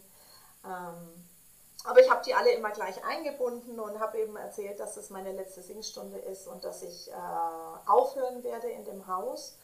Und ähm, diese Reaktionen, also das ist so ein typisches Beispiel. Ich hätte auch gar nichts sagen können, einfach weggehen können. So, mhm. ne? Und was dann passiert ist, war so unfassbar spontan und schön. Also da kamen so ganz viele Reaktionen. Äh, die alle unfassbar empathisch waren. Also erstmal natürlich auch entsetzen und traurig und was und das um Gottes und das geht doch nicht. Ähm, aber alle waren unfassbar gerührt und dann äh, singen wir immer zum Abschied ähm, auf Wiedersehen. Also so ein altes deutsches Volkslied, äh, was die halt alle auswendig können. Und ich habe das so angestimmt und nach drei Tönen konnte ich nicht mehr singen. Also man kann tatsächlich nicht gleichzeitig singen und weinen. Ähm, und mir sind die Tränen der, also im Bächen runtergestürzt, weil ich so gespürt habe, diesen Augenblick des Abschieds, der natürlich traurig war. Die Menschen waren mir unfassbar ans Herz gewachsen. Ich habe unfassbar viele Herzensbegegnungen da gehabt. Aber ich war auch gleichzeitig unfassbar dankbar für diesen Schatz, den ich hatte in diesen Jahren für diese vielen Gefühle, ich Gänsehaut, wenn ich davon erzähle. Also ich war unfassbar dankbar, dass ich das spüren durfte, weil in diesen Tränen nicht nur der traurige Abschied, sondern auch diese, wie soll ich denn das sagen, also diese ganze, diese ganze Magie, dieses Ganze ja auch drin steckte. Also jeder Augenblick nochmal bewusst war, den ich erlebt habe, jede Begegnung, jeder Mensch, jede Umarmung, ähm, ähm, jedes Gefühl, äh, was ich dort im Schönen erlebt habe, durfte da nochmal auf einmal in mir aufsteigen. Also ich, das war so schön und, und dann sangen die halt für mich, das hast du so richtig gemerkt so und ich habe drei Minuten nur geheult. Mhm. Aber das war so berührend und ich habe so viele Umarmungen gekriegt und so viele nette Gespräche noch im Nachhinein, ähm, die mir so viel bedeuten und die ein ewiger Schatz in meinem Leben ist. Und das meine ich mit bewusst Abschied nehmen. Mhm. Genießt diese Augenblicke des Übergangs, weil wir dort nochmal diesen ganzen, dieses ganze Tolle erleben dürfen, was unser Leben so reich macht, eigentlich. Das ist nämlich der wahre Reichtum in unserem ja. Leben. Es ist nicht das Geld, was wir dafür kriegen. Es sind diese Herzensbegegnungen. Absolut. Ich habe immer das innere Bild davon, dass die Trauer früher oder später von der Dankbarkeit umarmt wird und dass dieses Gefühl, was dann entsteht, eigentlich noch mal viel deutlicher macht, was da alles gewesen ist, was da immer noch ist und was einem auch niemals mehr jemand nehmen kann. Richtig, richtig, da bleibt ganz viel. In jedem Abschied bleibt unfassbar viel. Ähm, Dankbarkeit ist auch übrigens so ein, so ein Ding, was ich sehr, sehr, sehr viel selber praktiziere, was mhm. für mich auch so ein Gamechanger im Leben war in Tieflöchern, dass ich ähm, äh, jeden Tag, jeden Tag, jeden Tag Dankbarkeitstagebuch schreibe. Auch da können wir unser Hirn übrigens umtrainieren. Und ja. genau das ist ein schönes Bild. Dankbarkeit umarmt diese Trauer. Also das ist ein ganz wichtiges Tool, in der Trauerarbeit mit Dankbarkeit zu arbeiten. Für alles, was war und für alles, was immer noch ist. Na, also ich meine, am, am Ende von der Trauer steht ja die Liebe. Also wir betrauern mhm. ja nur Dinge, die wir lieben, die wir von Herzen lieben. Menschen, Situationen, Gerüche, Begegnungen, äh, was auch immer. Ja? Und wir können, wir können diese Liebe nur leben, wenn wir das andere halt auch zulassen. Also würden wir, würden wir die, die, die Liebe nicht spüren, dann spürten wir natürlich auch keine Trauer. Das ist übrigens ein guter, ein guter Mechanismus, was, was äh, lange sich äh, die Menschen oft aufbauen, dass sie sich so schützen vor der Liebe, weil sie Angst haben zu weinen. Ja, und äh, wir können aber, weil wir sind duale Menschen, wir können beides nur fühlen, wenn wir eben beides fühlen. Also eins von beiden funktioniert nicht. Das ist Das ist so, wie wenn wir nach ganz vielen Tagen Regenwetter diese unfassbare Freude, wenn plötzlich die Sonne wieder rauskommt und mir ins Gesicht scheint. Das können wir nur genießen, weil wir diesen Regen ertragen haben, die Tage vorher. Eben dieses andere Gefühl. Es hat alles zwei Seiten. Die gehören absolut zusammen. Wir haben nie die Wahl, nur eines zu leben. Die Wahl haben wir nicht. Entweder stecken wir beides weg oder wir leben beides. Anders geht es nicht. Ha, richtig gut. Ja, unterschreibe ich so. Ich habe noch eine Frage zum Thema Trauer an dich als Expertin. Hast du oder würdest du sagen, dass Männer anders trauern als Frauen? Ja. Also Und wenn ja, total. wie? das ist eine gute Frage. Wie trauern Männer? Da müssen wir jetzt mal einen Mann fragen. Nein, Männer trauern tatsächlich anders. Also, ich meine, es gibt jetzt nicht die Frauen und die Männer trauern, aber Männer und Frauen sind einfach unterschiedliche Wesen. Ja. ja komplett unterschiedliche Wesen ähm, und komplett anders in ihrem Sein auf Erden. Und das ist archaisch, das ist sehr archaisch in uns angelegt und, ähm, und das ist auch gut so. Also ich habe früher immer gemeint, oh, man müsste doch Männer zu irgendwas bringen. Never, ever. Ähm, was definitiv anders ist, dass Männer, weil sie eben Männer sind, lösungsorientiert sehr schnell denken. So. Und das führt halt dazu, dass Männer sehr viel schneller als Frauen nach vorne schauen und denken, okay, das ist jetzt so, aber ich muss mich ernähren, meine Familie ernähren, es muss ja irgendwie weitergehen. Na, das ist wirklich immer noch der Mammutjäger. Also die Frauen hocken halt in der Höhle, kümmern sich um das Sozial-Emotionale zwar aus und die Männer müssen schauen, dass die Frauen nicht verhungern. Das ist ein sehr plakatives Bild, was jetzt vielleicht mancher Feministin nicht gefällt, aber es ist so, wir sind nicht gleich und ich möchte auch nicht, dass wir gleich sind, weil auch da funktionieren wir am besten, wenn wir uns in unserer Unterschiedlichkeit zusammenführen, weil es braucht nämlich auch für die Männer Frauen, die das aushalten und hocken bleiben in ihrer Trauer. Ja, und es ist gut, dass Männer nach vorne gehen und sagen, okay, ähm, ich suche aber nach einer Lösung, damit ich Familie zusammenhalte oder ähm, sie machen es eben anders. Natürlich kann beides zu Erkrankungen führen, kann beides pathologisch werden. Also wenn der Mann äh, wie mein Schwiegervater, ja, weil er es halt auch nicht anders kann, am Tage der Beerdigung meiner geliebten Schwiegermutter und sagte, also dass ihr es wisst, ich suche mir auch direkt wieder eine neue Frau. Da ist uns natürlich allen die Kinnlade runtergefallen. Also wir waren einfach fassungslos. Und ähm, ich werte das jetzt überhaupt nicht für ihn. Es ist alles gut. Es ist seine Art, mit der Trauer umzugehen. Es ist dieses Loch in seinem Leben, was seine Frau, die er wirklich geliebt hat, ähm, gerissen hat. Es ist sein Umgang mit der Trauer. Natürlich fehlte da definitiv die heilsame Zeit der Trauer. Also der hat sich sofort abgelenkt mit Frauengeschichten in Anführungszeichen und ich möchte auch das nicht werden, weil es war eben sein Mittel der Wahl, um zu überleben. Also ich meine, wenn man sich überlegt, aus welchem Jahrgang der kommt, der weiß es nicht besser, der hat auch seine Geschichte und für ihn war das so. Aber was natürlich dann passiert ist, wenn ich mich zu schnell ablenke, zu schnell arbeiten gehe, zu schnell mich in was anderes stürze, ähm, dass die Trauer eben trotzdem noch da ist. Und dann werden Beziehungen ach, die Schwaben würden jetzt sagen, schon mal Päp, die dann kommen, weil dann, dann macht man wahnsinnig viel Kompromisse, um, um bei der nächsten Frau zu bleiben, weil jede Trennung, die dann käme, wieder diesen ganzen alten Verlustschmerz mit aufreißen würde. Ja.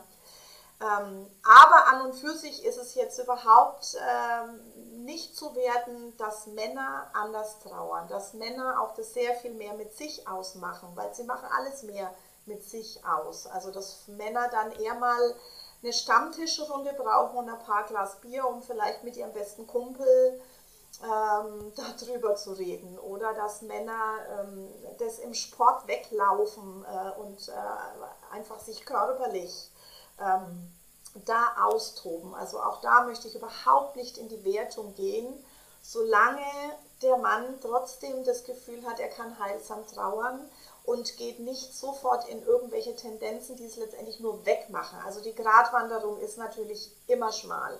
Die ist immer schmal. Na, zwischen wann, wann werde ich dadurch krank, weil ich verdränge ähm, und wann ähm, ist der Punkt da, wo ich merke, okay, jetzt ist genug getrauert, jetzt tut es auch gut, wieder zehn Stunden oder was auch immer zu arbeiten. Mhm. Aber das zeigt, finde ich, ganz gut, dass es eigentlich im, in einem gesunden Trauerprozess, egal wie er individuell ausgestaltet ist, schon darum geht, ähm, männliche und weibliche Fähigkeiten zusammenzubringen. Also eben mhm. auf der einen Seite mhm. diese emotionale Geschichte, die ja eher mhm. weiblich ist, und dann eben auch die Selbstwirksamkeit und die Handlungsebene, das Lösungsorientierte, wie du es mhm. gesagt hast. Mhm. Ja, genau, ganz schön. Genau. Ja, was uns Frauen dann oft ein bisschen fehlt, sage ich jetzt mal.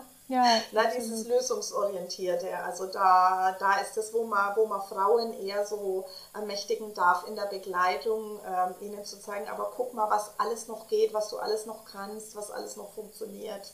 Mhm. Ähm, ne, und du darfst entscheiden und dir erlauben, den nächsten Step zu tun. Da brauchen Frauen eher mal so, ja, eine, eine fürsorgliche Unterstützung wo man bei Männern eher mal sagt, okay, ist ja schön, dass du am nächsten schon wieder arbeiten gegangen bist. Und wann fühlst du denn noch?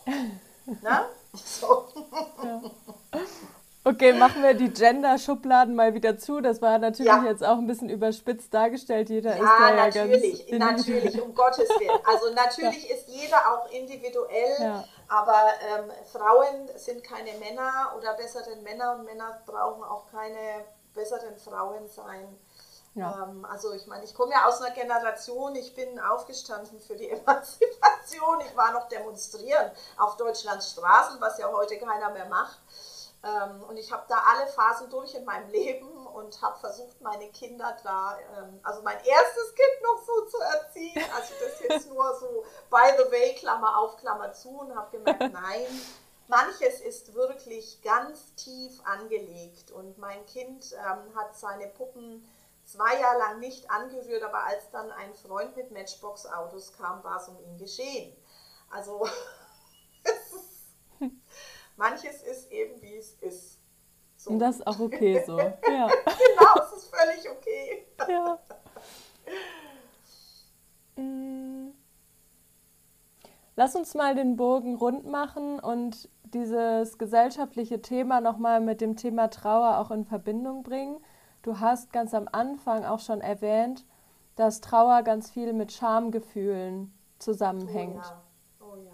Oh ja. Mhm. Hast du da vielleicht ja ein paar, also Tipps klingt immer so blöd, aber hast du einfach ein paar Gedanken oder vielleicht auch ein schönes Ritual, was helfen kann, um mit diesem Schamgefühl nochmal anders umzugehen und sich selbst mehr anzunehmen in der eigenen Trauer? Oh, das ist echt Wahnsinn. Also das ist wirklich mein, äh, mein Riesending, über was ich echt viel nachdenke, ist diese Scham in der Trauer. Also es gibt keinen Tipp, es gibt auch kein Ritual. Also ich glaube, das Einzige, was einfach wahnsinnig wichtig ist, ist, sich selber immer wieder zu trauen. Und da geht es jetzt wirklich um Mut und Zutrauen und um sich vertrauen oder auch dem Gegenüber zu vertrauen. Das Weinen zum Beispiel, egal wo und wann und wie, ähm, egal um wann und äh, warum das so ist, dass es völlig in Ordnung ist und dass wir darüber reden dürfen. Also das ist unfassbar tief vergraben auch in uns noch. Ähm, das merke ich selber bei mir auch. Also ich meine, ich bin da ja auch nicht frei davon. Mhm. ich habe dir ja letztens, äh, ich glaube, ich habe es dir erzählt von dieser Geschichte, dass ich irgendwann jetzt im Dezember heulend im Bett gelegen bin. Ähm, ich bin ja vollweise schon und, und da bin ich im Alltag auch total fein damit, aber manchmal kommen dann so Augenblicke, dann war Corona und der Christkindlesmarkt war abgeblasen und ich habe mich plötzlich so in meine Kindheit versetzt gefühlt und, und ich war so unfassbar traurig auf einmal. Ähm, A, dass man natürlich da nicht hinfahren kann, aber B, auch, dass ich mit meinen Eltern da nie mehr hin kann und dass überhaupt meine Eltern immer da sind. Und ich habe wie ein kleines Kind im Bett gelegen und geschluchzt. Also mit 54 Jahren, meine Eltern sind jetzt Mein Vater seit zwei Jahren tot und äh, meine Mama seit äh, vier Jahren tot. Ähm, und ich bin nicht traurig im Alltag, aber das sind dann manchmal so Augenblicke. Und sich das einzugestehen und zu sagen, und es darf jetzt sein und du darfst diesen Augenblick haben, egal wie gut es dir sonst geht. Es ist völlig in Ordnung, dass plötzlich dich was antriggert und du bist wie in so einer Zeitkapsel auch in irgendwas zurückversetzt, wo du merkst, das ist jetzt nicht mehr. Und ja, das darf in dem Augenblick für dich traurig sein. Und das ist völlig in Ordnung. Also es geht, glaube ich, um ganz viel Selbsterlaubnis auch, sich solche Augenblicke zuzugestehen. Mhm. Ähm, ich glaube, das ist total wichtig. Oder auch ähm, ja, sich äh, zu erinnern, dass wir auch gegenüber anderen Tränen zeigen dürfen. Also ich bin bekannt dafür, dass mein Wasserwerk ähm, immer laufen kann. Immer. Also ich heule überall bei jedem. Ich heule im Kitschfilm. Ich, ähm, also ich kann ganz schnell, ich heule, wenn der Kindergarten eine Aufführung hat. Also das ist egal, äh, was ist, ähm, kann ich heulen. Und ähm, ich schäme mich da auch nicht mehr. Und das ist was, was ich so gemerkt habe ähm, wo man sich mal hinterfragen muss, wieso schämen wir uns für Tränen? Warum? Warum schämen wir uns für Tränen? Einfach mal nur nachdenken drüber. Tränen sind Teil von uns und so heilsam, so heilsam, so erleichternd und so wunderbar und ähm, sie zeigen uns so echt und authentisch und wir bekommen so viel, wenn wir uns in dieser Bedürftigkeit zeigen. Wir dürfen uns bedürftig zeigen. Wir müssen uns nicht zusammenreißen. Aber es ist, das ist, da sind wir noch weit weg, da sind wir noch weit weg von einer authentischen, offenen Gesellschaft, wo wir natürlich auch gesagt gekriegt haben, man muss immer scheinen da draußen und immer fröhlich sein, immer glücklich sein, immer stark sein und du siehst aber gut aus, ja, mir geht es aber gar nicht gut. Ähm, hm. na, das sind wir noch ähm, ganz, ganz weit ich finde es immer so schön, meine Begleitungen, weil äh, die Leute bei mir ja immer weinen. Also ich mich wundert es auch immer manchmal so, weil ich für viele ja fremd bin und nicht vertraut bin und so. Ich weiß jetzt nicht, ob das jetzt unbedingt an mir liegt oder an der Situation, dass sie wissen, oh, ich, ich bezahle jetzt extra einen Menschen und heul da eine Stunde. Ja, das würde ich ja da draußen nie zeigen. Ja, Leute, warum denn nicht? Ja, also das ist wirklich ähm, tief, tief verankert noch in uns. Da haben wir noch einen weiten Weg. Ja, aber das ist eine ganz tolle Selbstreflexionsaufgabe für alle, die gerade zuhören ja. und sich das mhm, so mhm. zu Herzen nehmen und es auch für sich mhm. als wichtig empfinden, da mal zu gucken, mhm. okay, woher kommt eigentlich das Schamgefühl und was liegt da drunter? Weil oft ist Scham ja etwas, was irgendwas überdeckt. Mhm, mhm. Ja, ja, genau, sehr schön, sehr schön. Und es ist ja letztendlich auch das, warum ich eine Vision habe. Also ich bin lange schon Trauerbegleiterin und ich habe sehr, sehr vieles schon initiiert, versucht zu initiieren, gemacht, überlegt, getan und ausprobiert. Und am Ende des Tages habe ich einfach festgestellt, äh, dass dieses Thema einfach absolut in den Kinderschuhen ist, absolut für viele Unwissende absolut stigmatisiert ist. Also auch Tränen, Weinen, alles äh, ganz viel im Unbewussten noch ist. Weil, was nämlich äh, der Fall ist, ähm, wir können noch so viele Trauerbegleiter haben. Wir werden die Trauer in unserem Land, auch das, was auf uns zurollt, also da muss man jetzt gar nicht fatalistisch sein. Corona wird uns noch lange in Beschlag nehmen, es wird sich sehr vieles verändern und es werden viele Menschen Verluste hinnehmen müssen. Das ist so. Wir kommen nicht unbeschadet. Das ist wie im Krieg. Das ist jetzt ebenso. Ähm, und äh, wir, können das nicht alles durch Psychologen und Trauerbegleiter oder, oder so Trauergruppen auffangen. Die Kapazitäten haben wir eigentlich gar nicht. Und meine Vision ist ja, dass wir uns gegenseitig so viel unterstützen und auffangen können, wenn wir uns nur einmal zeigen würden, wie wir eigentlich wirklich sind und wie traurig wir eigentlich sind oder wie schlecht es uns an manchen Tagen geht. Und da ist immer jemand, der dann da ist und uns in den Arm nehmen kann. Und oft braucht es nicht mehr. Trauer braucht auch nur, nur in Anführungszeichen, ein Gegenüber. Also solange mhm. wir nur mit uns alleine traurig sind, kommt die nicht in Fluss so wirklich gut. Also bei den wenigsten. Trauer braucht, will einfach gesehen werden, will ausgesprochen, will, will, will erkannt werden. Und das kann die Freundin, der Ehemann, die Nachbarin oder sonst jemand sein, wenn wir uns nur trauen würden. Und mhm. das ist meine Mission, dass wir das viel mehr verankern und uns gegenseitig dabei unterstützen. Ich finde, das ist eine ganz, ganz tolle Vision die auch in gewisser Weise ein Appell an alle ist, die das jetzt gehört haben, ein bisschen offener mit dem Thema umzugehen und vielleicht mhm. öfter auch mal eine Tür für einen anderen zu öffnen, wenn man das Gefühl mhm. hat, dass es demjenigen ja. nicht so gut geht. Ja. Ganz, ja. ganz schön. Ja. Ja, darum wird sehr, sehr viel gehen in den nächsten Jahren. Es wird sehr viel mehr um uns und unser, um unser Miteinander wieder gehen. Wir sind weit weg und die, die Zeit ist rum des ähm, weit weg hilft uns nicht mehr. Und wenn wir überleben wollen als Menschen, müssen wir uns auf unser Menschsein wieder besinnen. Und das findet nicht draußen statt. Das tut es eben nicht. Mhm. Mhm. Sehr schön. Ich danke dir. Ich würde das gerne als großartiges Schlusswort so stehen lassen. Ja, super. Von Herzen vielen, gerne. vielen Dank für all deine wichtigen Worte und auch deine ganz persönlichen Geschichten, die mich persönlich sehr berührt haben und ich glaube ganz viel Inspiration und Impulse auch für alle Zuhörer und Zuhörerinnen mitgeben konnten. Vielen, vielen Dank für dieses Gespräch, liebe Birgit. Super gerne, liebe Kathi. Ich bin auch sehr berührt. Also ich habe jetzt Pipi in den Augen, weil ich so dankbar bin für jeden Menschen, der seinen Teil dazu beiträgt, diese Vision nach draußen zu bringen, der es schafft, dass, ähm, und wenn nur drei Menschen jetzt zuhören und sagen, ah ja, stimmt, ich könnte auch mal wieder weinen ähm, dann ist schon wieder drei Menschen geholfen, weil diese drei Menschen tragen es ja auch wieder weiter. Ne? Ja. Aus einem Tropfen kommt ein Rinnsal, aus einem Rinnsal kommt ein Bächlein und so wird es weitergehen. Und ich danke dir vielmals, dass du mir diese Plattform geschenkt hast, ähm, über mein Lieblingsthema zu reden. Oh, muss jetzt hm. weinen. Von Herzen Weil ich mich gerne. so freue. Vielen, Danke vielen dir. Dank. Ich hoffe sehr, dass du einen Mehrwert für dich aus dieser Folge ziehen konntest und dass es dir mit den Gedanken und Gefühlen, die in dieser Folge vielleicht aufgekommen sind, bei dir gut geht. Alle nötigen Zusatzinformationen und Links findest du in der Beschreibung dieser Folge.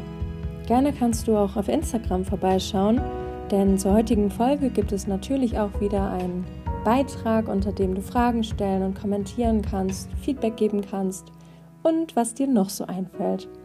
Ich wünsche dir eine wundervolle Zeit und freue mich, wenn du auch beim nächsten Mal wieder einschaltest.